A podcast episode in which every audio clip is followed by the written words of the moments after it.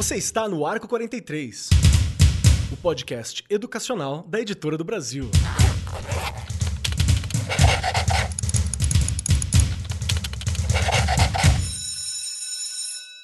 Saudações, saudações para você, meu querido professor, você que acompanha esse programa. Estamos começando o nosso Arco 43 podcast, que você já sabe, porque você ouviu a abertura, fez o sinalzinho, barulhinho das crianças que vocês gostam, que eu tô ligado, porque é o único lugar que a gente consegue ouvir barulhinhos de criança hoje em dia é aqui na abertura do Arco 43, né? Barulho de sala de aula, porque a gente ainda tá meio à distância, parcialmente presencial. As coisas ainda estão um pouco confusas neste momento. Você aí, de 2025, onde já está tudo resolvido, parabéns, não sinta saudades desse momento que nós estamos.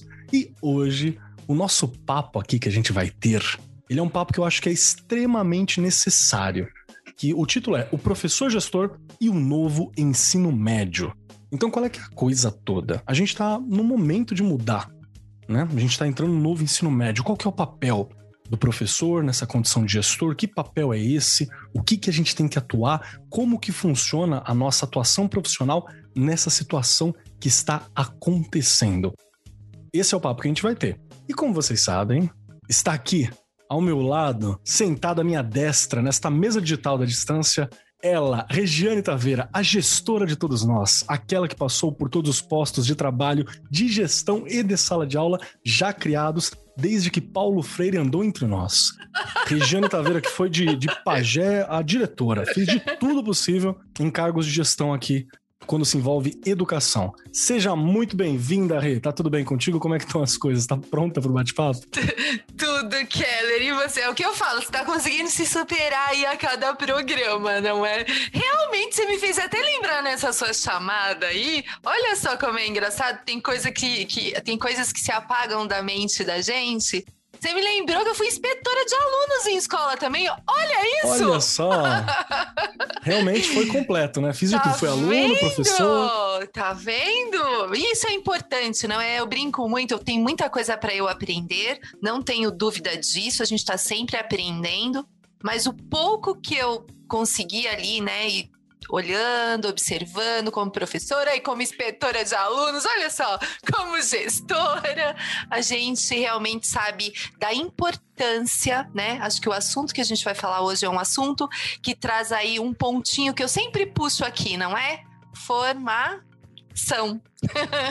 não vai ter jeito, a gente não vai conseguir fugir, fugir disso com certeza, né?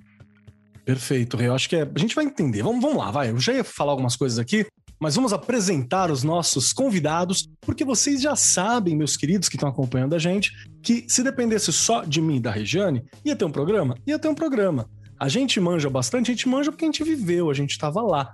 Mas a grande graça aqui é trazer esses nobres bacharéis que são realmente entendidos do assunto, que discutem, que têm a vivência. Essa é a proposta. E no nosso bate-papo de hoje está aqui comigo ela, Sueli Trajano de Souza, que é especialista em educação, já está há mais de 13 anos na educação básica e profissionalizante, trabalhando no âmbito da gestão diretiva. Isso é muito legal. Trabalhou com coordenação, gerenciamento, projeto escolar, elaboração, várias outras questões. Atualmente ocupa o cargo de gerente de educação da Brains Group, que é uma empresa brasileira com a missão de levar uma educação inovadora para todos, trazendo solução, integração, recurso, várias propostas tecnológicas e de tudo o que a escola precisa com muita personalização. Então, Sueli, seja muito bem-vinda. Como é que estão as coisas por aí? Tá pronta a bater esse papo com a gente? Prontíssima, Marcos. Vai ser um prazer estar aqui com vocês, poder contribuir, poder aprender um pouquinho mais e, e trocarmos, né? A educação é isso, é sempre um momento de troca e aprendizagem. Perfeito. E eu tô sentindo bastante falta, sabe, dessas trocas, de ficar conversando com o pessoal, né? Aquela, aquele papo mais solto. Então, muito bom ter todos vocês aqui. Muito obrigado. Muito obrigada pelo convite. E junto conosco também está ele, Bruno Alvarez, que é linguista, formado pela Universidade de São Paulo, tem mestrado em Linguística Aplicada e MBA em Gestão Escolar. É coordenador da área de língua portuguesa, gestor de linguagens e coordenador pedagógico do ensino médio no Colégio Pentágono, onde está há mais de 10 anos. E sabe o que é muito louco, Bruno? 10 anos na educação passa num estralo, né? Eu tava falando, eu tava pensando assim, eu falei, nossa, já tô há 11 como professor de estado e eu nem vi. Na minha cabeça passou, sei lá, cinco ou seis.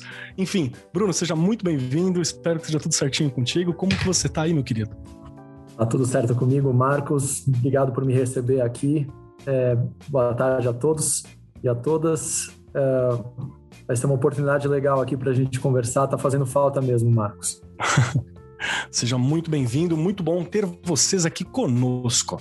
E vamos lá. A questão é a seguinte: Estamos diante do novo ensino médio. O que, que rolou? Algum tempo atrás teve a BNCC, uma nova Base Nacional Comum Curricular, e era meio que consenso que o ensino médio precisava ser adaptado, precisava ser trazido para uma nova realidade do país, né? E aí aconteceu a BNCC. E a gente teve a proposta de um novo ensino médio, mais integrador e com outras questões.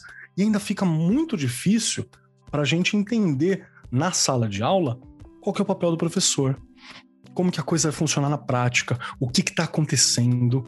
E aqui a gente veio com uma outra proposta, que é o olhar sobre um professor gestor. O que, que seria isso? Essa é a pergunta. E para começar, Regiane Taveira, você que é a minha primeira vítima, dado o seu preparo, envergadura de conhecimento e longa vivência em todos os postos de trabalho dentro da educação, como a gente já conferiu aqui. Então a minha primeira pergunta para você é a seguinte: professor pode ser gestor? Ao mesmo tempo? Dá para acumular função ali no cargo? Ainda bem que tem o Bruno e a Sueli para me ajudar, não é? Porque vamos lá, né? No meu, na minha visão, pensando aí, o professor ele já é um gestor ali da sala dele, ok? Sim. Ele tem que ser um gestor, não tem jeito. Ele tem que saber ali, né? É, lidar com os conflitos, né? Administrar a aula dele, o tempo. Tem toda uma parte ali que ele tem que saber, na verdade, administrar. Agora, se a gente falar de gestão de escola, não é? Ser um diretor, um vice-diretor, um coordenador pedagógico. Eu acho que precisa de perfil, gente. Você pode estudar, você pode passar aí por diversos cursos. Ah, eu fiz pós em administração escolar, eu fiz isso, eu fiz aquilo. Esses 29 anos de rede estadual, eu tive todos os diretores e diretoras, fui né, gestora de escola, trabalhei, trabalhei aí na coordenação durante muito tempo, e eu vejo que o perfil é importantíssimo. E a gente sabe, inclusive, né, que aqui em São Paulo a gente ainda tem muitos diretores e diretoras aí concursados, há pessoas maravilhosas com quem eu aprendi muito, muito, muito. Aliás, a gente, né, a gente vai aprendendo o tempo inteiro ali com as pessoas que estão ao seu redor. Eu tive diretora assim que me ensinou tudo, não é?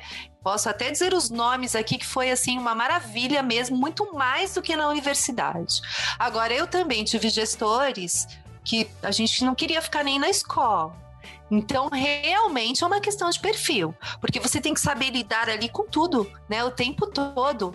Ah, os professores. Como que eu vou cuidar da parte. Você sabe que um gestor de escola pública ele cuida da parte financeira, ele cuida da gestão de pessoas, ele cuida ali, né? Da gestão da parte é, da, dos alunos, da vida dos alunos. Se ele não tiver ali, né? Um olhar e souber um pouco, a pessoa que entra nesses cargos, né? Aí, ultimamente também também ainda via concurso, talvez não saiba. Tem que ter um diretor que saiba. Olha, como é que fica assim? Como é que é isso? Como é que é aquilo? Gente, são muitos olhares não é?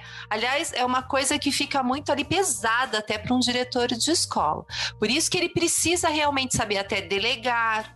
Para você ser um bom gestor, você tem que saber delegar não é? Você não pode querer tudo. Não, isso é meu. Só eu que faço. Não, não, não, isso sou eu que faço. A gente, eu também já tive essas vivências aí, né? De olhar, não, você não pode fazer isso, você não, né? Sou eu, sou eu. Não dá. Dentro de uma escola você tem que delegar. Você tem o coordenador, então as coisas que cabem ao coordenador, alguém que, né, o gerente da secretaria lá, da parte que cuida da vida dos alunos e da vida é, dos professores, não é? Porque cuida ali da vida até financeira, que manda o pagamento, enfim, não é? Famosa da vida funcional, né? Pronto. Então são muitas coisas.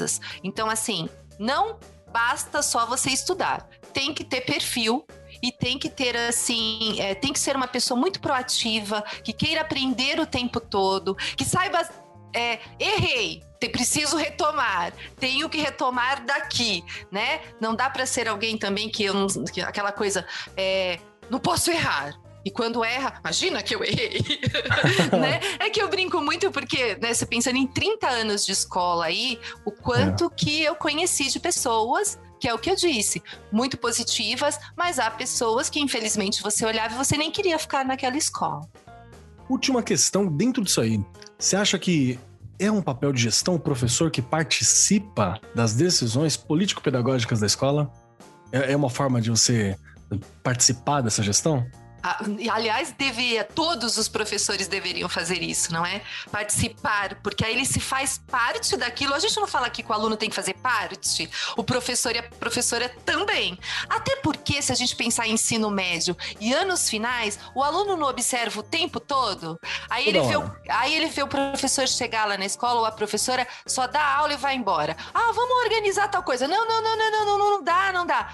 Tem que participar tem que estar o tempo inteiro ali, prestando atenção, né? Conhecer o projeto político-pedagógico da escola, né? Fazer parte da construção dele todos os anos, que a gente já comentou aqui várias vezes, que não é a cada quatro anos, não é? Você tem que participar de tudo, estar o tempo inteiro ali, atento e fazendo parte daquela instituição que você resolveu lecionar. De bola. Eu vou puxar agora para você, Sueli. Me ajuda aqui tu que tem uma experiência vasta auxiliando escola de tudo quanto é tipo, né? Através do seu trabalho, por aí vai, fazendo coisas bem, bem particulares para cada realidade, independente da realidade financeira da escola, tecnológica, por aí vai.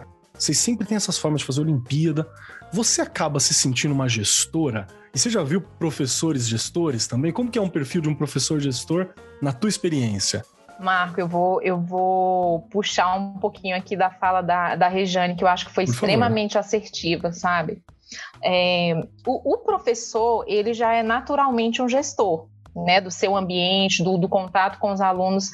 Eu acho quando eu olho o professor e observo o professor nessa perspectiva de atuação na docência, ele é um grande gestor e uma, e uma peça importantíssima do processo de ensino e aprendizagem. As práticas, né, as interações que ele provoca ali naquele ambiente para o autodesenvolvimento do aluno, ele é um gestor. Quando você olha no, na, na, no âmbito da gestão escolar, que é esse, esse macro processo que você assume em várias vertentes, em todos os pontos da escola, de fato você precisa olhar ali para o perfil né, desse profissional e se aquele profissional se identifica com aqueles desafios que é colocado no âmbito da gestão escolar. Né? E esse, esse processo ele se dá é, de uma forma muito desafiadora, porque as escolas, a, as escolas, as instituições, as organizações educacionais, elas têm vários viés, as culturas pedagógicas, as culturas sociais, né, as propostas pedagógicas, cada escola com seu projeto político pedagógico, e isso é muito diverso.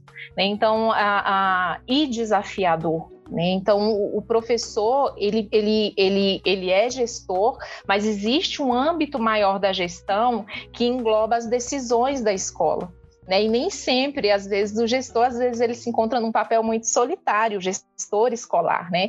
Porque nem sempre a decisão dele vai ser uma decisão que agrada a expectativa da ponta né, do, do grupo docente, do, do, da equipe técnica escolar, né, do gestor de chão de escola, os coordenadores, e ele precisa mediar todos esses processos, todas essas interações e todos esses conflitos que acontecem ali, para que haja uma sinergia na construção desse, desse, desse processo escolar, que haja sincronia. Então, eu vejo o gestor escolar é, é, no âmbito da gestão mesmo, é, como um grande maestro, né, que, que, sintoniza tudo, que harmoniza tudo para que os, os, os, objetos é, a, a, serem alcançados naquela escola, os, os, objetivos, na verdade, né, a serem alcançados naquela escola, sejam de sucesso para o desenvolvimento do aluno, que é o mais importante. Acho que quando você olha, é, independente do campo que você esteja atuando na escola, mas você tem a centralidade posta no aluno, né, no desenvolvimento do aluno, as coisas se encaixam. Né? De uma forma ou de outra, as coisas vão se adequando e você vai chegando no objetivo proposto. Nossa, muito bacana. Gostei bastante do olhar. Para a gente não ficar só naquela ideia de que é, gestor, o papel de gestão é só para quem tem o cargo da gestão, né? É dele também, é claro, mas a gente tem essas dimensões, né?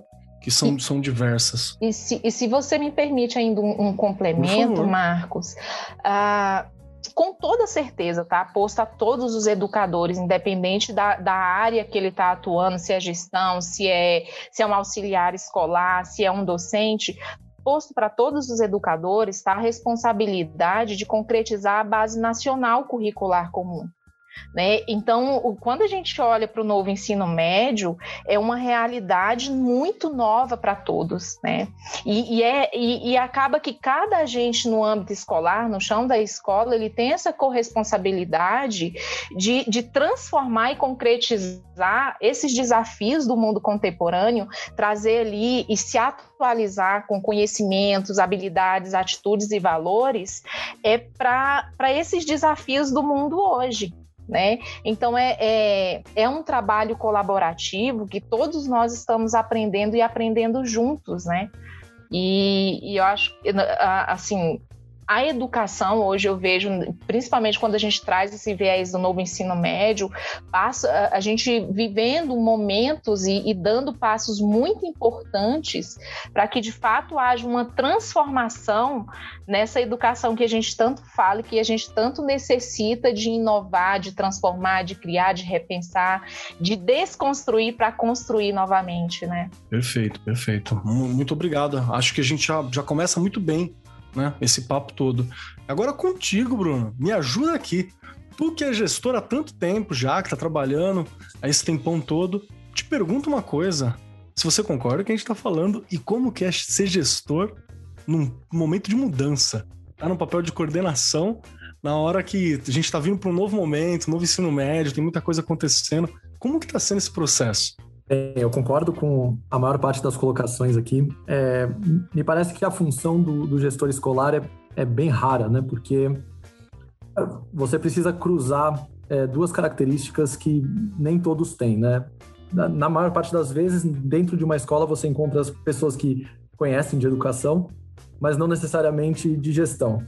E também é complicado você pegar alguém de gestão de fora da escola, porque essa pessoa dificilmente vai ter um conhecimento é, do chão da escola, né? Então é interessante sempre pensar na pessoa que tem é, características é, dos dois lados. O que acaba acontecendo normalmente, né, pelo menos é, nos casos que eu conheço, e, e, e é o meu caso, uh, os gestores escolares são ex-professores ou é, pessoas de algum modo ligadas a educação que são convidadas para fazer um cargo de gestão. E aí, nesse caso, é fundamental que a pessoa aprenda a lidar com a, com a gestão. Eu concordo uh, com a Regiane e com a Sueli quando elas dizem que a gente já tem uma função de gestão em sala de aula, né?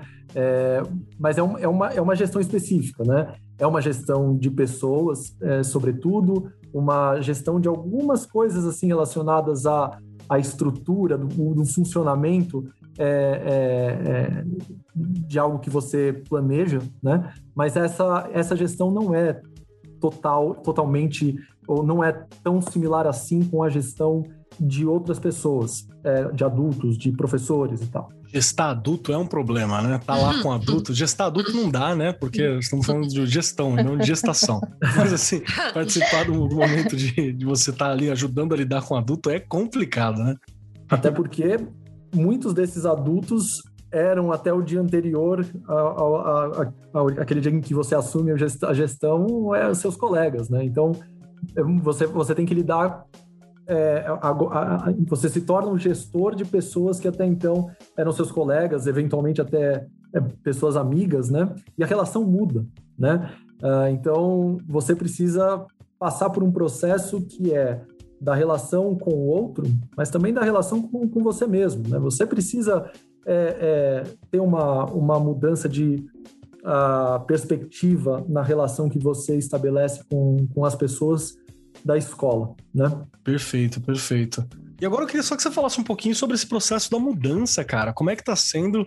Você tá participando de um, de um cargo de gestão, você tá ajudando a organizar a escola para um novo ensino médio que é bem diferente daquela estrutura do ensino médio que a gente tinha antes, né? Tem muitas similaridades, mas ela tem modificações que são assim estruturais, né? Sim. É, certamente, certamente foi o maior desafio está sendo, né? Mas ano passado, é, sobretudo, foi o maior desafio uh, da minha carreira, porque trata-se de uma mudança é, muito grande na, na, estrutura do ensino médio, né? É, a gente está indo de encontro com décadas de tradição, né? Quebrando uh, algumas barreiras e aí, quando você propõe algumas mudanças, embora essas mudanças sejam de legislação, sejam mudanças é, que são necessárias para nós, né, que a gente não tem escolha, a gente precisa fazer, é, é, a mudança gera algum, algumas reações que nem sempre são positivas né, do grupo com, com o qual você trabalha. Né? Então, a gente tem é, a gente tem conversado muito com os professores, a gente construiu é, um novo ensino médio com os professores, né, nesse diálogo permanente, é, com o, a, as famílias também, porque lidar com as famílias é, é, é também uma função do, do gestor escolar. E é, essa, essa organização demanda é, justamente essa capacidade de gestão que não necessariamente você tem como formação. Né? Então, lidar muitas vezes com, com planilhas, muitos dados, até a, aquilo se configurar de tal forma a que se transforme em algo concreto, né? Então essa realmente foi uma grande dificuldade aí do ano passado e tem sido um desafio legal esse ano é, de a gente colocar em prática. Né? É, essa acho que é a grande dúvida, né? Sempre eu vejo uma mensagem, eu converso com os colegas professores e falo assim: legal, bacana, mas e na prática? E na prática? E como que a gente vai fazer isso? Vai aumentar o horário aqui? Vai diminuir o horário ali? Tal matéria ainda existe? Ainda são questões que a gente tem. De certa forma, é boa ouvir essas perguntas, ouvir essas questões dos professores, é uma forma de participar, sinal de que eles estão interessados em participar, né? Não estão passíveis diante da mudança, diante da coisa toda. Então eu acho legal mas tem muita formação, tem muita coisa acontecendo ali, né? Então não é, não é muito fácil. Só aí me dando um pouquinho, tanto a fala da Sueli quanto a do Bruno, uma coisa que a gente também vem falando há muito tempo, né, Kelly? Aliás, acho que um dos primeiros podcasts da gente foi ano passado, ainda presencial, nós falamos do novo ensino médio. Foi, né? Foi. Hoje eu retomei aqui um pouquinho das coisas que eu havia escrito, olha só. E aí a gente olhando, e fica a dica, né, professor e professora, é super importante conhecer o documento. O documento já está aí e há pessoas que ainda não o conhecem então, e uma outra coisa, eu não conheço só o meu documento, né? Só a minha partezinha lá. Ah, eu vou ver só o ensino médio, eu vou ver só, né? Não, eu tenho que olhar para a educação infantil, entender o que acontece lá, né? Os campos de experiências, os direitos de aprendizagem, vou para os anos iniciais, conheço ali o que está, né? É, dito que tem que ser feito é o mínimo, né? Lembrando que a BNCC é o mínimo, a gente sempre fala Exato. disso aqui. Não né? é Ela não é um currículo e a gente tem que tomar muito cuidado com isso, porque aí cada, cada cidade, cada estado é que vai organizar aí da melhor forma, mas pensando neste mínimo. Então é um documento que o professor precisa conhecer, desde a educação infantil até o ensino médio e a gente, né, já chegar lá na escola e aí você encontra o Bruno como coordenador, por exemplo, e você já pelo menos conhece o documento momento para você ter uma ideia e poder falar sobre, porque realmente são muitas coisas que se você não tiver lido, de pouquinho em pouquinho você não compreende. É legal realmente você olhar para o todo primeiro. Acho que essa é uma das primeiras coisas de gestão do professor, gestor, do processo de gestão, seja lá o que for, que é importante, que é você conhecer sobre o que você vai trabalhar. Parece bobo a gente falando assim, mas acho que é muito comum você encontrar professores que ainda não conhecem todos os meandros da BNCC, os meandros do currículo, Vou, vou dar um exemplo. Não tem muito tempo, eu estava conversando com a, com a Renata, que é daqui da casa também, da editora do Brasil, e ela falou assim: tem uma questão, pá, ela falou uma coisa mais ou menos desse tipo, que no ensino médio, os conhecimentos eles são um aprofundamento daquilo que estava nos anos finais, que é o antigo fundo, fundo 2, né, que a gente chamava, que são os anos finais. Então, nos anos finais, eles vão ver o conhecimento de uma maneira abrangente. No ensino médio, são mergulhos em cada área, em questões que são importantes, trabalhando aquelas habilidades. E, e, você não tem essa noção se você não lê o documento inteiro, né? Se você não passar por todo aquele documento, se você não olhar a questão toda, fica aquela, aquela impressão de que, ai, será que eu tô conseguindo cumprir o conteúdo? Será que vai? Não é essa a função. A gente está em volta de habilidades, né? E Isso. a gente está falando sobre mergulhos pontuais. É, a minha percepção tá correta? Sueli, me ajuda. É isso mesmo? É bem isso. E, e, você foi num ponto, Marco, crucial, assim, que é, quando a gente ó, é, é, está ali, no, quando nós estamos ali no ambiente da escola, no chão da escola, na nossa prática docente, existe de fato essa preocupação pelo próprio currículo da escola, né? Que é isso que a Regiane trouxe. Eu tenho a base nacional como norteador e eu tenho os currículos. E ali o professor tem essa preocupação do, do cumprimento do conteúdo, da, dos objetivos propostos propostos, né, de realização dos projetos ali desenhados pela escola, ou às vezes no âmbito da sala de aula, mas a, a BNCC, ela propõe, na verdade, um, um um grande movimento de construção interativa e colaborativa. Né? E, e, não tem como eu, enquanto docente ou enquanto gestor, colaborar no que eu não conheço.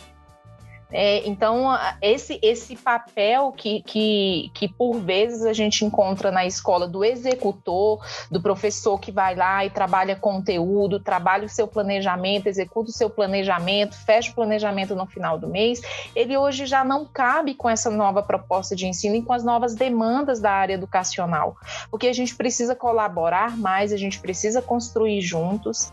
E as interações, as intervenções que, que chegam é, no momento de discussão, sabe aquele momento que você proporciona na escola de troca, de compartilhamento? Quando elas vêm dali da ponta do contato com o aluno, elas são enriquecedoras enriquecedoras para a inovação, para você trazer novas práticas, para você elaborar novas metodologias, né? A gente fala tanto de metodologia, metodologia, metodologia, mas a metodologia ela nasce no ócio criativo também, no processo de pensamento crítico, no processo de escuta ativa, e você vai inovando e trazendo, trazendo estratégias que sejam significativas para o desenvolvimento daquele educando. Então, o conhecer é extremamente necessário para que essa nova proposta, essa transformação aconteça no âmbito da BNCC. Perfeito, perfeito. Gostaria de acrescentar alguma coisa, Bruno? Tá, tá no caminho essa ideia que a gente está discutindo aqui? Com certeza está no caminho, né? A, a, leitura da BNCC é, é fundamental e é, e é, bem prazerosa, né? Ela é, é um documento que eu julgo diferente até de outros documentos norteadores da educação brasileira. É, é um documento bem didático, é, muito bem organizado, né? É, e que complementa alguns documentos importantes que, que, que a, a, gente já tinha antes, como os PCNs, né? É, e eu acho interessante é, ler a, a BNCC acompanhado de outros documentos, né, de resoluções normativas, de, das diretrizes, né, uh, de, até do guia de implantação do, do novo ensino médio que é, são, que teve pelo menos em São Paulo, né? Eu acho é, são documentos bem, bem ricos, né? Ah, e tá aí outro desafio, inclusive, do gestor escolar, né? Compreender bem legislação. É, não é, é fácil, é, muito alfabeto, né? É, é, e é algo que a, que a gente não necessariamente tem informação para fazer, né? Então, é, transformar o abstrato da legislação no concreto, né? Da, da estrutura que vai de fato para a escola, é, sabendo, né, verificando se aquilo de fato está é, atendendo ao que é pedido, é, é um grande desafio. Né? Muito bacana, muito bacana. Eu tenho uma outra questão assim que às vezes vem na minha cabeça, sabe? Que é justamente sobre esse, esse papel de que a gente vai ter na organização da escola. Aqui estamos entre pessoas que participaram da gestão, exceto por mim, ou que já implantaram grandes projetos, que já fizeram várias questões que ajudam a organizar professores, alunos e por aí vai. Estamos entre essas pessoas. E eu tenho uma pergunta, que é assim, às vezes eu vejo que existe uma diferença muito grande entre o olhar do professor, da sala de aula mesmo, das minhas quatro paredes, dos meus 50 minutinhos, 45 minutos agora em muitos locais, né, naquele espaço que eu tô ali dentro, no meu currículo, na coisa que eu vou trabalhar. E ali é um, é um micromundo, né, que eu vou ter uma gestão, tem uma diferença de idade, eu tenho uma diferença de autoridade também para tratar ali, tem uma diferença de formação, eu tô tratando com crianças, com jovens, com adolescentes. Então você tem um tipo de relação dentro da sala de aula como espaço limite ali, para você fazer a, a gestão daquele lugar, certo? Ali eu tenho papel de mediador, de aprendizado, esse é o meu papel naquele lugar. E quando a gente começa a pensar com a participação do professor na, na gestão da escola e para além da escola, porque tem uma coisa que eu acho que às vezes a gente esquece, a gente fala assim, não, mas eu tô só cuidando da minha sala de aula. Então, não tá, né? Porque você tá formando aluno que é cidadão, né? Você está formando aluno que vai, sei lá, ser o próximo prefeito, o próximo vereador, o próximo dono de, da, da esquina que trabalha numa, numa, no mercadinho ali, na esquina ali, ele é dono daquele local, o próximo mecânico, né? O, o próximo monte de coisas, as próximas pessoas que vão integrar a sociedade. Então, dá um desespero no meu coração, vou confessar, na hora que você para pensar que não são só alunos, são pessoas, futuros cidadãos, né? já cidadãos, futuras pessoas ativas, economicamente ativas, politicamente ativas. Então a coisa fica mais grande, porque meio que passa pela escola e passa pela minha sala de aula é, pessoas que vão solucionar, que vão contribuir ou que não vão conseguir fazer isso com os problemas do mundo todo, né? E aí depois dessa divagação que me deu uma preocupação muito grande sobre o meu trabalho no dia a dia, eu tenho uma, uma questão que que eu vou puxar primeiro para a Rê, né? Mas eu quero muito que, que você, Bruno, e você, Sueli, falem sobre isso. Qual que é o, um, o professor ideal, né? No sentido de ser um professor ativo na escola, ativo na comunidade, se existe um, uma forma, se existe alguma característica, se é só uma vontade. O que, que você acha, Rê? Olha, hoje a gente olhando inclusive para a BNCC que fala da formação integral, não é? a gente já tem que pensar o que, que é que você falando aí que você falou que você tava. Eu adoro quando você viaja. Que você tava, porque eu viajo junto. É, pensando nessas questões, né? O que é você formar alguém de forma integral? Gente, é muita Verdade. responsabilidade. Aí já vem de novo aquela coisa. Eu preciso conhecer como desde quando ele está lá na educação infantil. Eu tenho que conhecer entendeu? Todo esse caminho que foi percorrido, eu tenho que ter uma noção. Eu não posso ser uma pessoa que só faço aquele o meu papel ali, pronto. Ah, esse pedaço aqui é meu, que nem você falou. Ah, essa sala aqui é minha né? Aqui são. Não, são pessoas. O documento já traz muito claro isso, né? São pessoas. Eu estou formando pessoas, né? Formando não. Né? Na verdade, eu falo assim, o tempo inteiro eu também estou sendo formado e não dá mais, né? Quando você fala do professor, não existe receita, mas não dá mais para o professor ser um professor que acha que só ele vai falar né? Acabou. Não dá mais, né? A gente precisa aí de professores. A gente sempre fala que a gente quer aluno, a gente quer o aluno ativo, né? Mas a gente também quer um professor ativo, porque o professor ativo, ele vai fazer com que o aluno dele também queira se transformar nisso, que supere ele, né? Não dá mais para ser aquela coisa. Eu sei, eu já sei. Gente, professor e professora a gente não sabe mais nada, é só procurar no Google que você, né? então eu brinco muito com isso. Olha, olha como a gente tem que ter aí é, um olhar mesmo de mediador o tempo todo. Aquele professor que no, no, na, na, brincadeira é tô junto com você, né? Eu tô com você. Não é aquela coisa mais, é, não dá, não dá mais para ter aquela coisa de você subir num degrau e falar eu sou o professor. Claro, você estudou né? Você é o você cara... é um adulto na sala de você... aula, né? Ah, é aquela minha coisa que eu adoro, né? Você é o adulto da situação, óbvio, mas você, se você quer formar realmente pessoas que não sejam só receptoras, você precisa percorrer um caminho de processo de ensino e aprendizagem ligado a muitas coisas. A Sueli trouxe a questão da metodologia, metodologia de didática, conhecer a psicologia da educação muito bem, como é que eu vou intervir nos processos de aprendizagem dependendo da faixa etária. Então, ser professor ou professora requer muitas coisas, assim como lá do gestor, não é?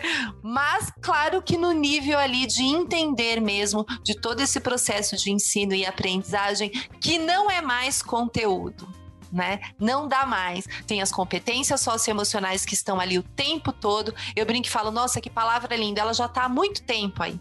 Já. Né? A gente trabalha com ela há muito tempo. Só que a gente não tinha dado nome não é? Só que hoje você tem que ter um olhar para isso, porque para você formar, como eu comecei aqui falando, alguém de forma integral, então são muitas coisas que eu preciso pensar a cada aula que eu planejo, que eu organizo Você, Sueli, qual que é teu olhar sobre isso tudo? Primeiro que eu comecei, comecei falando assim, meu Deus, dá até um desespero essa formação. E aí, com a Rê falando, eu falei assim, legal, senti a responsabilidade e eu tô começando a achar um orgulho e uma baita de uma honra isso também. Então, olha que, que, que difícil que é, né? É, gerenciar essas, esses sentimentos na gente daquilo que tá participando. E, e para você, Sueli, assim, qual que é o professor que você acha que fala, poxa, esse aqui vai conseguir trabalhar com mais facilidade? Tem um perfil, tem alguma coisa que você fala? Acho que, acho que é esse, essa é a linha de trabalho, né? Eu acredito muito, sabe, Marco, na, num, num, ser humano que está sempre se olhando é, numa perspectiva de autodesenvolvimento. Né? E, e professores são seres humanos que se dispõem a desenvolver outros seres humanos. Né?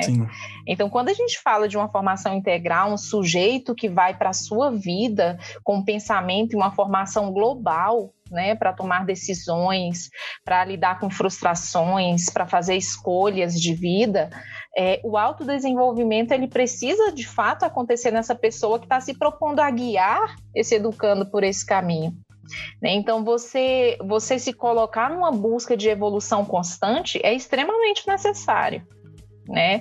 É, como profissional, mas também como pessoa. E acredito eu que mais ainda como pessoa, porque você está falando de desenvolvimento humano, a gente não está com foco em conteúdo. Exato. A gente está com foco em habilidades para que eu viva né? E eu viva de forma assertiva, eu viva bem, eu consiga mediar conflitos, eu consiga tomar decisões. Então, as relações são muito importantes para que eu consiga me colocar como mediador no, no, quando eu estou atuando ali na docência, né? Então, a, e eu acredito também que uma pessoa, um ser humano, um professor, ela não consegue passar somente o conteúdo que ela aprende, mas não pratica. Então, quando eu falo desse senso, essa percepção de autoevolução, é você mediar a todo momento, né? Você, você se auto-reconstruir, se construir internamente como pessoa. Porque você não consegue inspirar ninguém somente apontando o que é certo. Você inspira quando as pessoas veem na sua, no seu comportamento e nas suas atitudes algo que te desperta. Né? Então, o mediador ele precisa ter essa premissa é, colocada nas suas ações, nos seus valores ali no dia a dia, no contato da escola, e ele precisa alcançar esse, esse perfil que, que dissemine uma inspiração, as aspirações desses alunos, para que ele, de certa forma, seja alguém que guia ou alguém que, pelo menos, é, se coloque ali como exemplo. Vai acertar o tempo todo? Não, ninguém acerta. A gente precisa se colocar também nesse papel de, de constante evolução e construção interna. Né? É aquilo que é, acho que a Rê trouxe um pouquinho disso. É, eu não vou saber tudo o tempo inteiro e fazer tudo certo, ah, vou acertar sempre. Não, mas é você se colocar ali junto do aluno, né? Com um olhar observador, com um olhar de, de mediação, com um olhar que acolhe, mas ao mesmo tempo estimula ele ao desafio né, para que ele consiga alcançar é, esse protagonismo que é previsto para essa educação. Né, para essa nova educação que está se propondo, principalmente quando a gente trata o novo ensino médio.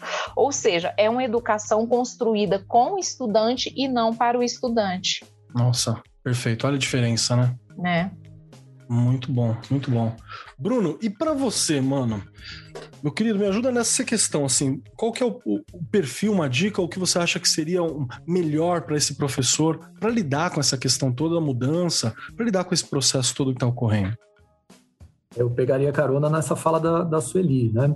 A, a gente tem visto uma mudança é, na documentação é, brasileira é, de, desde pelo menos os anos 80, é, é uma mudança de direção, uma mudança de perspectiva é, da sala de aula, que antes tinha uma centralidade no professor e passa a ter cada vez mais uma centralidade no aluno. Né? O novo ensino médio tem essa, essa intenção. Uh, eu até brinco que uh, no passado, e ainda hoje é um pouco assim, né? Eram muito valorizados aqueles professores, o, o professor showman, né? Aquele professor é, é, que dá o seu show particular ali que dá uma aula inteiramente expositiva, inclusive uma aula inteiramente replicável, né? Aquela aula que o professor vai dar é, 10 vezes a, a, a, igualzinha né, ao longo do dia é, e que talvez dê há 30 anos, né, exatamente a mesma aula, exatamente até as mesmas piadas, eventualmente. Né? E, e hoje a, a, perspectiva tem que ser diferente, né? Então o professor precisa é, se abrir para isso. Então há uma necessidade de, uh, de um professor que tenha alguma generosidade nesse sentido, né? De abrir mão do seu destaque dentro da sala de aula é, para que quem se destaque é, seja o aluno, né? Uh, isso demanda um grande trabalho de bastidor, então, o professor tem que trabalhar muito mais fora da sala do que dentro da sala propriamente dita, né? É, então, a gente precisa encontrar professores que consigam abrir mão não só do ego, né? Também é, é, é, difícil ficar falando que os professores têm esse são pessoas egocêntricas. Eu não acho que sejam, mas é, é, aqueles que são precisam abrir mão disso e aqueles que estão muito amparados nessa tradição da aula expositiva, da aula é. uma certa comodidade até, né? vão ter que abrir mão, exatamente, vão ter que abrir mão de, é, de, de, dessa zona de conforto, né? É, para trabalhar de, de outra forma. Agora, é bem interessante, a gente que está aplicando já no, no Pentágono é, a, a, o novo ensino médio, a gente está vendo que os professores começam a aparecer de uma forma que ninguém, às vezes nem eles mesmos, sabiam que é, eles apareceriam. Né? Então, como o novo ensino médio demanda é, diferentes habilidades, até tem disciplinas diferentes, né? Não é mais aquela, não são mais aquelas disciplinas compartimentalizadas, né? Não é necessariamente língua portuguesa, matemática, geografia, biologia, né? É, a gente tem a necessidade de professores que lidem com, com outros assuntos. E às vezes é muito difícil você encontrar dentro da, da, da escola um professor que, sei lá, é, saiba alguma coisa de empreendedorismo, né? Que é algo importante no, no, no novo ensino médio, né? E foi muito legal nessa, nessa nossa experiência que a gente descobriu professores que são verdadeiros talentos em, em, em certas áreas, né? Então, a, a, gente tem, por, por exemplo, um professor de, de filosofia que a gente foi descobrir que ele tinha formação, a primeira formação dele era em administração de empresas. Muito legal. Então ele tinha uma pegada de gestão, de negócios, né? É, ele sabia tudo ali, então ele montou um curso de filosofia e gestão é, e consumo e, e, fez um curso sensacional que a gente jamais achou que alguém fosse capaz de fazer é, dentro da escola. Então, professor de que a gente precisa é, é esse, né? É um professor que é, seja generoso, é um professor que esteja é, é, é, disposto a mudar e, ao mesmo tempo, o professor de que a gente precisa talvez já esteja conosco e ele precisa e nós precisamos descobri-lo. É isso. Nossa, fantástico, fantástico. vou compartilhar uma coisa particular aqui, hein? Vou compartilhar uma coisa de vivência minha aqui. Então, porque, porque o podcast é isso, a gente acaba se expondo na, na particularidade. E, eu ainda tenho um problema que a Regiane vira e mexe fala para mim. Ela fala assim que eu sempre me coloco com medida, né? Protágoras falou que o homem é a medida de todas as coisas, e Keller diz que Keller é a minha medida para todas as coisas. Então eu acabo medindo algumas, algumas coisas na minha vivência. E você sabe que quando eu comecei a, a quando entrou a matéria de projeto Vida no estado de São Paulo, né, no, na, na rede estadual, eu peguei essa matéria. Falei assim, não, vamos lá. E eu fui dar uma olhada e eu lembro que logo no começo ainda tinha muita gente perdida. Então eu vi uns vídeos no YouTube falando algumas coisas, os materiais eram um pouco vagos, né? Ainda não tava, ainda não tinha encaixado a ideia. Fui dar uma olhada na BNCC, o que que propõe, por aí vai, e foi onde eu tive um estalo, que eu olhei e falei assim, não dá para dar aula disso se eu não viver isso. E, e parece bobo, porque deveria ser assim com todas as matérias, né? Não dá para mim dar aula de história, de filosofia, se eu não tentar ser historiador, eu não me propor historiador, eu não me propor filósofo, né? De deveria ser muito básico isso. Mas acho que como o nosso ensino foi tão compartimentalizado mesmo, desde a sua estrutura, então separava muito. Aí acaba que, por exemplo, um, um professor de filosofia, às vezes, ao invés dele ser filósofo, ensinar filosofia, ele tá dando história da filosofia, né? Eu tô contando uma coisa como aquilo foi, eu não tô ensinando o processo de pensamento. Então, foi, foi bem bobo que eu percebi essa questão na hora que eu sentei no projeto de vida e eu falei assim: e o meu projeto de vida? Ele existe, ele existe, mas eu tava fazendo freestyle, né? Você vai indo, você vai vivendo. E eu falei assim: não, eu vou ter que sentar para ver isso. Então foi uma, da, uma das coisas. E um dos pontos que eu olhei também é que eu sempre fui, eu sempre fui um cara bastante realista, mas o otimismo nunca me largou. mas eu achei que a situação que a gente tava merecia, meus alunos mereciam um Keller mais otimista. Merecia um professor Marcos Keller que fosse mais otimista, que desse uma levantada, porque era isso que o momento precisava. E eu falei assim: esse vai ser parte do meu processo de projeto de vida que eu vou colocar. Então, e, assim, não foi fácil, não é simples, é um processo de se incomodar, né, de, de movimentar, e eu nem sei se eu tô certo no processo, inclusive, que eu tô realizando. Foi perfeito, mas... mas essa questão de que a gente tem que vivenciar o que vai acontecer, né? Eu acho que eu, eu, agora me senti muito abraçado, tanto pela tua fala, Bruno, quanto pela fala da Rê e pela fala da Sueli, porque eu falei assim, então, ok, então acho que eu tô no caminho aí, acho que eu tô entendendo alguma coisa, então, tô vivenciando alguma coisa. Porque é isso, né? Acho que é esse processo de que a gente tem que, tem que viver, tem que buscar essa integração. Não é fazer uma integração para inglês ver, né? Você tem que buscar uma integração mesmo para que o aluno sinta isso. Tô viajando? Por favor, gente, estou aqui, me coloquei na baila, né? Está livre. Vamos lá. Keller, você me fez lembrar de uma fala que sua hum. mesmo, Ai, em um Deus. dos podcasts aí que a Socorro. gente teve, e que você falou: como que um professor pode ser professor de projetos de vida se ele chega correndo lá na escola?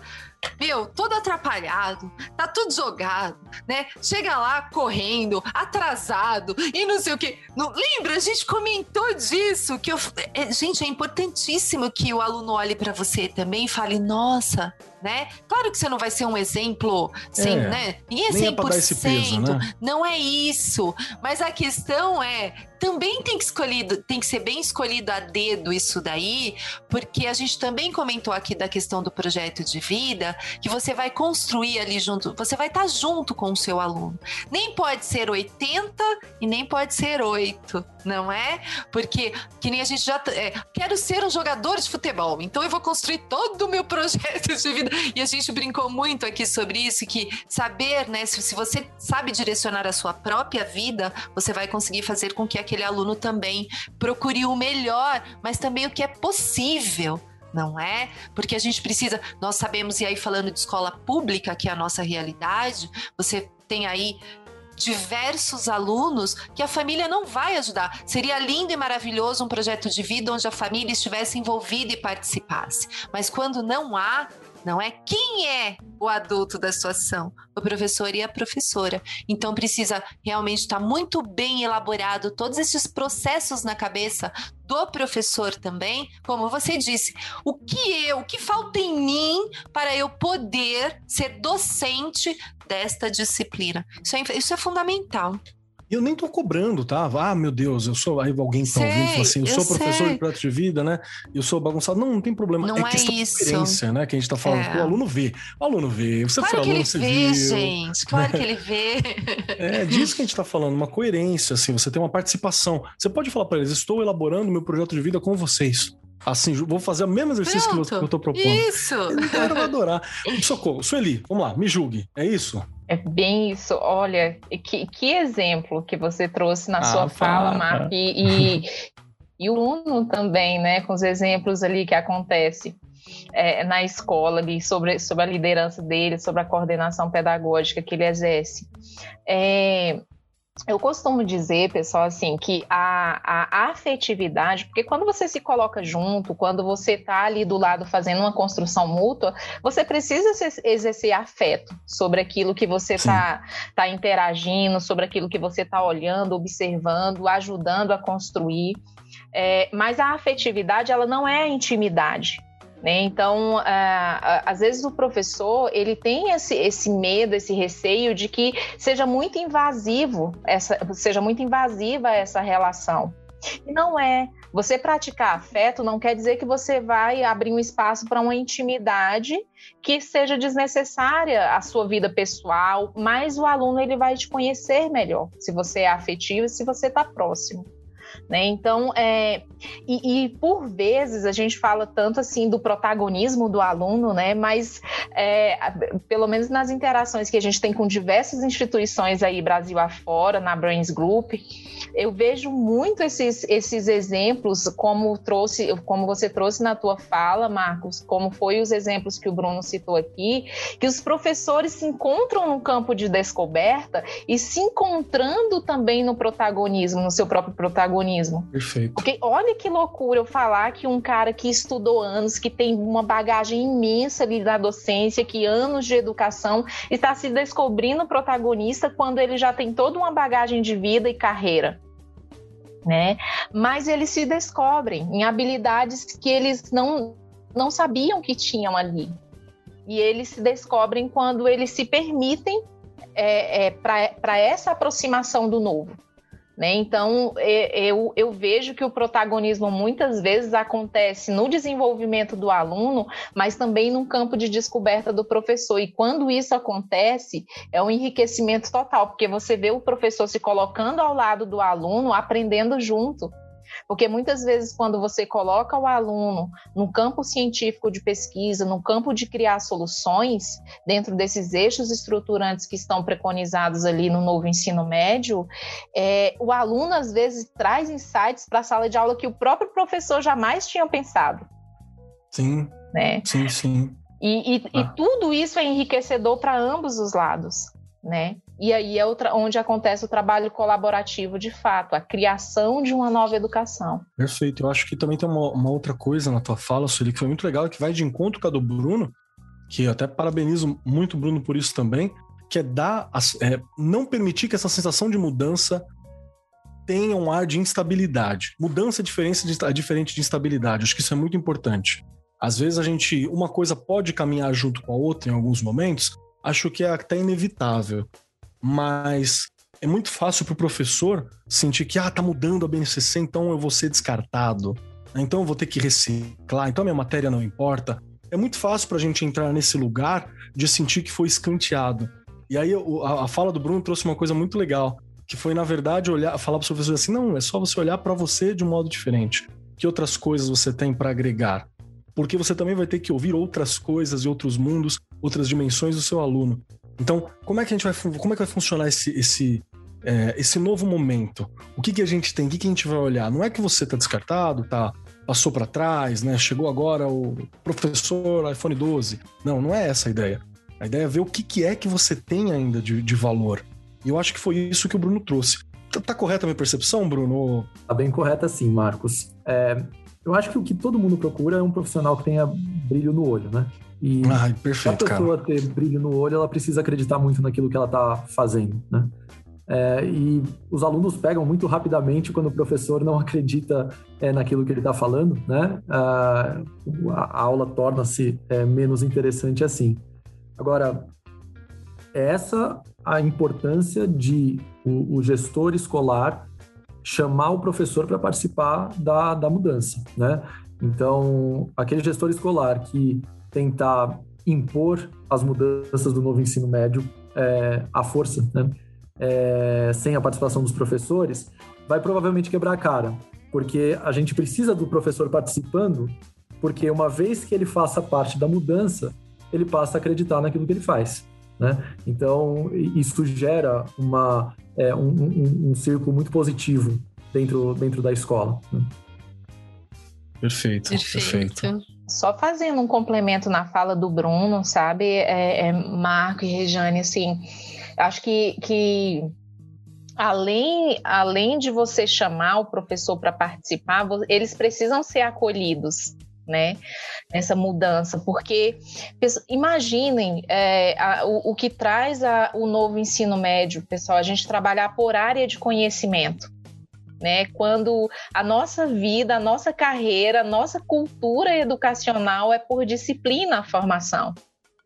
Então imagina o, o quanto que esse campo se amplia na prática desse professor. Né? Então, ele, ele precisa é, é, ser buscado ali naquele campo, na sala de aula, para ele ser um, um, um, agente ativo dessas decisões, desses pensamentos, dessas elaborações curriculares que vão acontecer no âmbito da escola. Então, ele, ele precisa participar, mas ele precisa ser muito acolhido, porque isso assusta. Imagine, porque né, toda, toda gestão ela trabalha as suas estratégias, os currículos, né, direciona, é, mas quem está ali na ponta com o aluno, minha gente, né? Onde é que o desafio, como, como dizem, onde uhum. é que a uhum. bomba explode? É lá mesmo. onde é o chão da fábrica, né? Que a gente exatamente. brinca aqui. Onde é o chão da fábrica? Acho que é perfeito, né, Keller? Uma coisa que ela tocou importantíssima do acolhimento e lembrar que acolher é você fazer formação o tempo todo na sua escola, não é? Faz formação parte. em serviço é importantíssima. Eu trabalho a minha realidade, eu trago coisas, sim, mas é a partir da minha minha realidade que eu vou ajudar o meu professor. Já comentei várias vezes isso aqui. Não é chamar o professor e dizer, olha, sua aula isso, sua aula aquilo. Vamos montar uma aula junto? Depois de eu ir na sala, conhecer os alunos, passar sempre por lá, não é? Não é aquela coisa de quando o coordenador ou o diretor chega na porta, nossa, quem é? Não, se você tá ali o tempo todo, eles sabem quem você é. Não é fazer parte para você poder ajudar nesse acolhimento, porque acolhimento também é formação. Acho que a Sueli trouxe um ponto aí super importante que a gente tem que bater nessa tecla o tempo inteiro. O professor não vai conseguir ver tudo lá na universidade e a escola não, ah, chegou aqui, vamos descartar, tchau, acabou. Não é assim, né? A gente também tem que ajudar aí contribuir na formação desse professor o tempo todo. Cara, gostei bastante para entender isso que a gente está conversando, sabe? Eu quero, inclusive, agradecer, né? O Bruno, Sueli a Ri aqui, quando a gente fala sobre acolhimento, quando a gente fala sobre ouvir, sobre essas coisas todas, eu me senti bastante acolhido na condição de professor também. Com você, conversando com vocês de, de entender que esse processo que a gente está passando, entender o que, que é que está acontecendo e ver que tem melhoras muito positivas para acontecer, mas que a gente tem que comprar, né? A gente tem que fazer. Não é porque a legislação saiu que sozinho, magicamente, a realidade corresponde ao papel. Não. A gente tem um dia a dia para construir isso. Eu acho que vocês trouxeram isso muito bem para esse bate-papo. Eu quero até aproveitar. É, a Sueli falou um pouquinho sobre essa questão das áreas do, do conhecimento, né, que mudaram agora, e o Bruno também falou sobre isso. E eu já vou adiantar aqui que na minha indicação, no fim do programa, eu vou falar uma, uma indicação que envolve essa compreensão desse momento. Mas vou aguardar para o momento final. E agora, vamos encaminhar aqui, já estamos com bastante tempo de bate-papo. E eu tenho que avisar os nossos convidados que eu peço deliberadamente para que não seja avisado na hora do contato, que é para a gente pegar desprevenido, que tem três questões para serem respondidas ou vocês não conseguem sair da sala digital em que nós estamos. Fica preso aqui só sai semana que vem. Que é quando vai vir aqui, vamos limpar a sala, ver como é que tá as coisas tal, e a gente libera os convidados da sala digital. Senão fica preso aqui no ar, um fim de semana, no limbo, da internet, sem acesso a WhatsApps, sem chance de pedir socorro, fica só aqui, que é professor daquela educação antiga, né? Milho no canto, chapeuzinho, aquelas coisas pesadas. E a questão é a seguinte: para poder sair, para poder finalizar, para poder encerrar esse papo, três perguntas devem ser respondidas. A primeira delas, se você gostou do programa, pergunta difícil, pergunta complicada, eu sei. A segunda pergunta delas, como que a gente te encontra? Porque às vezes os nossos ouvintes ficaram com alguma dúvida, acharam bacana. Poxa, quero ver conversar mais com o Bruno, sou gestor de um tal lugar, como é que ele está fazendo? Já estão aplicando no Colégio Pentágono algumas coisas, como é que está sendo essa mudança, como é que funciona? O colégio é uma referência, né? Vou falar com a Sueli, poxa, Sueli, como é que eu faço para trabalhar com essas questões? Como é que eu faço para contatar você? Como é que eu conheço a Brains? Como é que eu faço? E Regiane tá todo dia na TV, para todo mundo ver, o sorriso da Regiane. Que nem é mais segredo, sabe? Tem gente que falava assim: ai, eu queria ver vocês. Já mandaram mensagem: nossa, que surpresa em ver a foto. A Rei está na Rede Cultura, todas as manhãs, para quem quiser ver lá, junto com a, as aulas do Centro de Mídias. E a terceira questão é uma indicação de vocês para que um pedacinho de vocês, um pedacinho da sua questão, daquilo que a gente discutiu aqui hoje, fique ecoando com os nossos ouvintes.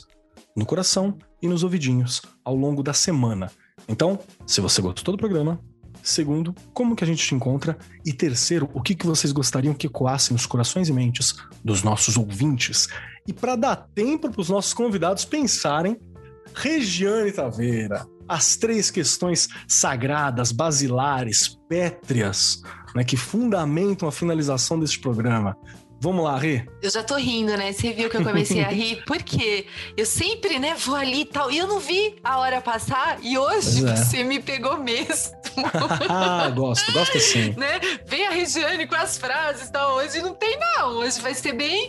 Mas eu adorei o programa e olha só, né? Busquei aqui, já coloquei vários pontos aqui legais para a gente pensar aí e discutir um pouquinho mais, porque eu acho que são super importantes.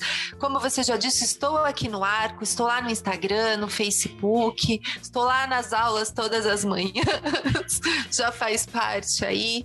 E o que eu vou deixar, eu não, eu não fiquei procurando frase, não, porque uma das coisas que eu falei durante o programa aqui, e eu acho que é fundamental, e e é importante a gente de novo lembrar aí, todos que estão fazendo parte aí da educação neste momento no Brasil, conhecer o documento, acho que o Bruno falou, é um documento realmente prazeroso.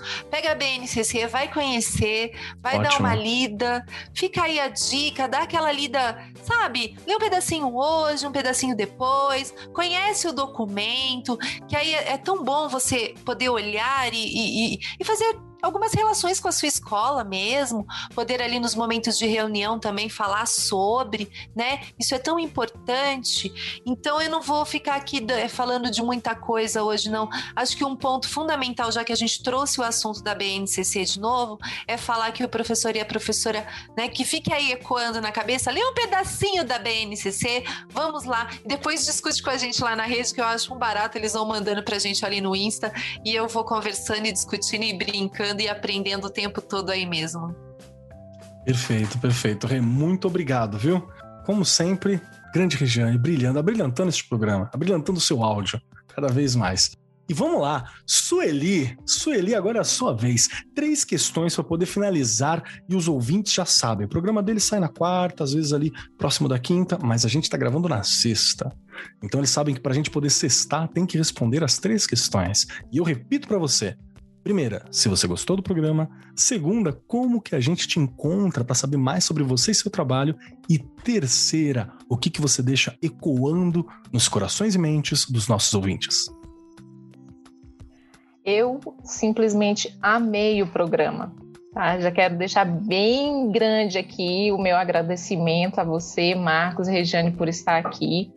Ah, foi maravilhoso. E, e, já estou até me autoconvidando, tá? Ah, por favor. Com certeza. Depois pode até perguntar se vocês gostaram da minha participação. Uh, muito! Com certeza. e voltará. É, onde vocês podem me encontrar, pessoal? Pesquisando Sueli Trajano, vão encontrar LinkedIn, Facebook, Instagram, tá bom? mas é bem mais fácil vocês me encontrarem pela Brains Group mesmo, as nossas redes sociais.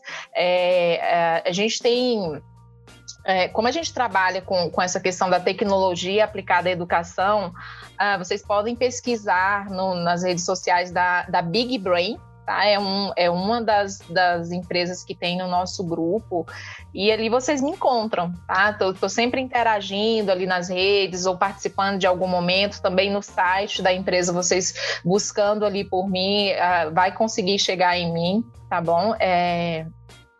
Então é fácil de, de, me encontrar por aí, tá bom? É, e a última pergunta, o que, o que pode ficar aí ecoando nos corações isso, Vamos pode ser uma frase, uma indicação, o que você acha melhor. Quando, quando a gente olha é, para um novo ensino médio, é, e aí acho que até o Bruno trouxe isso na fala dele da centralidade do aluno, é uma das mudanças do, do, do, novo ensino médio que são bem, bem importantes, que é essa questão do ensino voltado para o aluno, ou seja, o aluno como centro de todo esse processo. E aí você tem uma parte lá que, que, que não precisa detalhar, mas quando a gente olha para os eixos estruturantes de, da, da, da parte flexiva da matriz, Uh, ela indica o seguinte: que eu tenho que guiar esse aluno à investigação científica, ao processo criativo, à mediação e intervenção e às interações socioculturais. Olhe para todo esse patamar e tudo isso que você tem que guiar esse aluno, né, para que aconteça aquele desenvolvimento integral do qual nós falamos. E reflita sobre isso, sabe?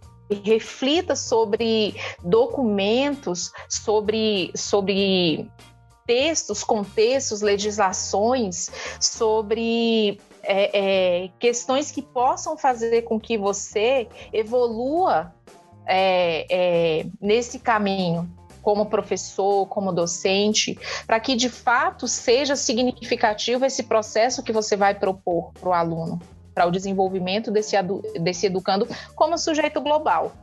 Né, como um, um cidadão, como nós falamos aqui. Isso é importantíssimo. Né? E na nossa interação, acho que algo que bem bacana também para a gente refletir, Marco, é assim: é, quando a gente fala de todo esse momento de transposição, de estar junto, de construir junto, é, é importante eu pensar é, nessa humildade intelectual que eu tenho que praticar. Porque o professor, ele, ele tem a sua bagagem de vida, ele tem o seu estudo, ele tem as suas especializações, né? ele tem as suas construções intelectuais. Mas ele, às vezes, vai precisar se colocar num papel de, de, de trabalhar uma humildade intelectual para que ele consiga desconstruir o que ele já tem feito, para construir novamente numa perspectiva de um adolescente né? E ele vai se ver nesse campo de descoberta. Então, acho que, que o que eu deixo é, é, é para que se reflita é isso. Onde eu tenho que guiar esse aluno para que haja essa formação integral, tá? Então, eu preciso praticar essa, essa humildade intelectual e ensinar o que eu sei, né? Eu preciso ter essa, essa, essa generosidade mental, né? De compartilhar e colaborar com o outro. Então, acho que eu quero finalizar assim, deixando essa reflexão para todos que estiveram aqui conosco e agradecer novamente o convite de vocês. Muito obrigado, Sueli. Acho que é uma ótima reflexão.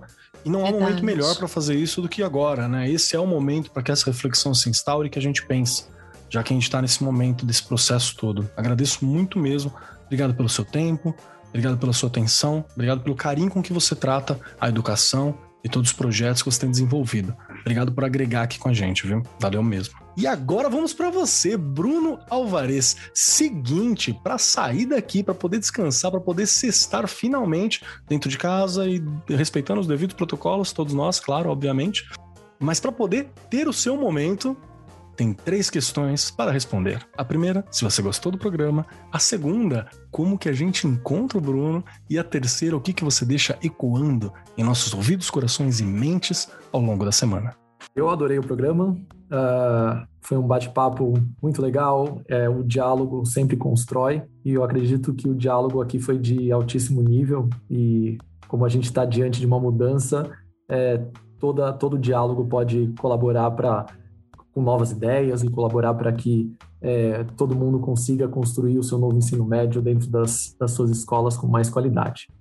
É, vocês podem me encontrar no meu e-mail, bruno.alvarez, com z, arroba colégiopentagono.com, é, no meu LinkedIn também, é só procurar lá por Bruno Alvarez.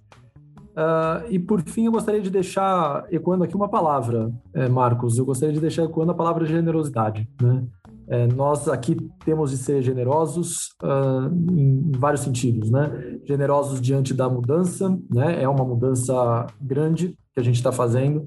É, nós temos de ser generosos com os nossos alunos, na medida em que precisamos abrir mão um pouco do, da nossa centralidade como professor para dar o protagonismo ao aluno. Nós precisamos ser generosos agora com relação aos, aos gestores, né? É, precisamos ser generosos com os professores, né, que precisam participar ativamente de todas as mudanças, né, é, e precisamos ser generosos é, com nós mesmos, né, é, porque certamente nós temos habilidades e talentos que é, não necessariamente nós conhecemos. É, trata-se de uma generosidade que, no entanto, não pode ser acrítica. É, claro que a gente precisa manter a nossa criticidade o, o tempo todo, mas precisamos estar abertos às mudanças. Perfeito, Bruno. Muito obrigado. Perfeito. Novamente, obrigado pela tua presença, obrigado pelo seu tempo, por liberar esse fim de tarde, fim de semana, quase chegando aqui para bater esse papo para gente, para conversar com os professores da, da, nossa audiência aqui, nossos ouvintes. Agradeço por trazer um pouco da tua experiência de sala e da tua experiência de gestão, que é algo muito importante. Foi muito bacana ver esse olhar e, e ver esse olhar generoso de construção também. Eu sei que vai inspirar muitas das pessoas que nos ouvem aqui. Agradeço muito. Eu que agradeço, Marcos, Egiane, Sueli, foi um prazer. Obrigado a nós. Muito obrigado. E vamos lá, chegando a minha vez agora, para mim poder cestar também, porque já pensou, eu falo tudo isso e fico eu preso aqui né, o fim de semana todo travado nesta sala virtual. Não é essa a ideia. Então, eu adorei o papo. Eu adorei o papo porque eu acho que ele é necessário, sabe? É um papo que a gente precisa conversar sobre isso. Eu acho, eu tenho a ligeira impressão de que nas escolas a gente não está conversando o suficiente e a mudança está vindo, né? E porque tem outras urgências, né? Poxa, a gente está num momento histórico muito difícil. Então acaba que a gente tem algumas urgências, a gente não conversa sobre algumas questões que precisam tanto ser faladas. Então eu agradeço muito por vocês estarem trazendo essas experiências, esses olhares. Para mim foi um baita programa e me ajudou a tirar algumas dúvidas e, e, a entender alguns dos processos por um olhar que não é normalmente o meu, né? Que é o olhar de quem trabalha com gestão e com organização escolar. Então, muito obrigado por isso. Tenho certeza que as pessoas que estão sob a gestão de vocês são muito felizes nesse trabalho. Então eu já já dou meus parabéns por isso. Obrigado novamente. E quem quiser me encontrar, Marcos Keller na maioria dos locais, né? Cobold Keller no Instagram. Um dia eu vou mudar esse nome, gente, eu prometo. Mas é que Marcos Keller já pegaram, então acaba ficando com aquele que sobra, né? Então tá lá, quem quiser vir bater um papo. E eu quero deixar um abraço aqui para duas pessoas que interagiram com a gente pelas redes, tanto da, da Editora do Brasil quanto marcando a gente, que foi uma professora de inglês muito bacana que veio falar com a gente, que foi a professora Tarsila, de inglês, que veio conversar com a gente, marcou, disse que adorou um dos nossos programas. Um abraço para a professora Tarsila. E um abraço também para um outro professor e estudante também, que conversou com a gente pelas redes, que foi o Murilo. Marcou, disse que adorou o programa, disse que está amando o que está acontecendo. Então, um abraço para vocês dois, Tarsila e Murilo. E agora, o que, que eu vou deixar ecoando para vocês? O que eu vou deixar ecoando é um bate-papo que está acontecendo nas redes da Editora do Brasil, lá no YouTube e lá no Facebook. Quando sair esse programa, a gente já deve estar tá na reta final, nos últimos bate-papos, que é o bate-papo Interação, que é sobre um novo material da editora e que os bate-papos com os autores desses livros didáticos está fantástico. A gente está entendendo muito sobre como funciona essa nova proposta do, do novo ensino médio, essas mudanças, como que funciona os diálogos, as conversas, como trabalhar projeto. Eu acho que tem muita coisa importante ali que você também pode tirar desse bate-papo. Só colar lá nas redes da Editora do Brasil, tanto no Facebook quanto no YouTube, que você vai encontrar essa série de lives que está acontecendo. Estou eu rosteando lá junto com vários autores. Então fica a dica para vocês ouvirem, entenderem, conhecerem mais os materiais que são muito bacanas e ajudar nesse processo de mudança, de transição tão importante para todos nós. No mais, muito obrigado a você, ouvinte, por estar aqui com a gente todas as semanas, nos ouvindo, participando, se educando, se formando e vindo aqui para essa grande sala dos professores virtual que é o nosso programa. No mais, um beijo, um abraço, fiquem bem. Eu sou Marcos Keller e até semana que vem. Este programa foi apresentado por Marcos Keller e Regiane Taveira. Gravação e edição Agência Bowie. Produzido pelo Departamento de Marketing da Editora do Brasil. Gerência de Marketing Helena Poças Leitão. Coordenação de Marketing Lívia Garcia. Siga-nos nas redes sociais: facebook.com barra Editora do Brasil, twitter.com barra Editora do Brasil, instagram.com barra Editora do Brasil underline oficial e youtube.com barra Editora do Brasil. As opiniões expressas no programa são de responsabilidade dos responsáveis respectivos convidados e não expressam necessariamente a opinião da Editora do Brasil ou de seus colaboradores.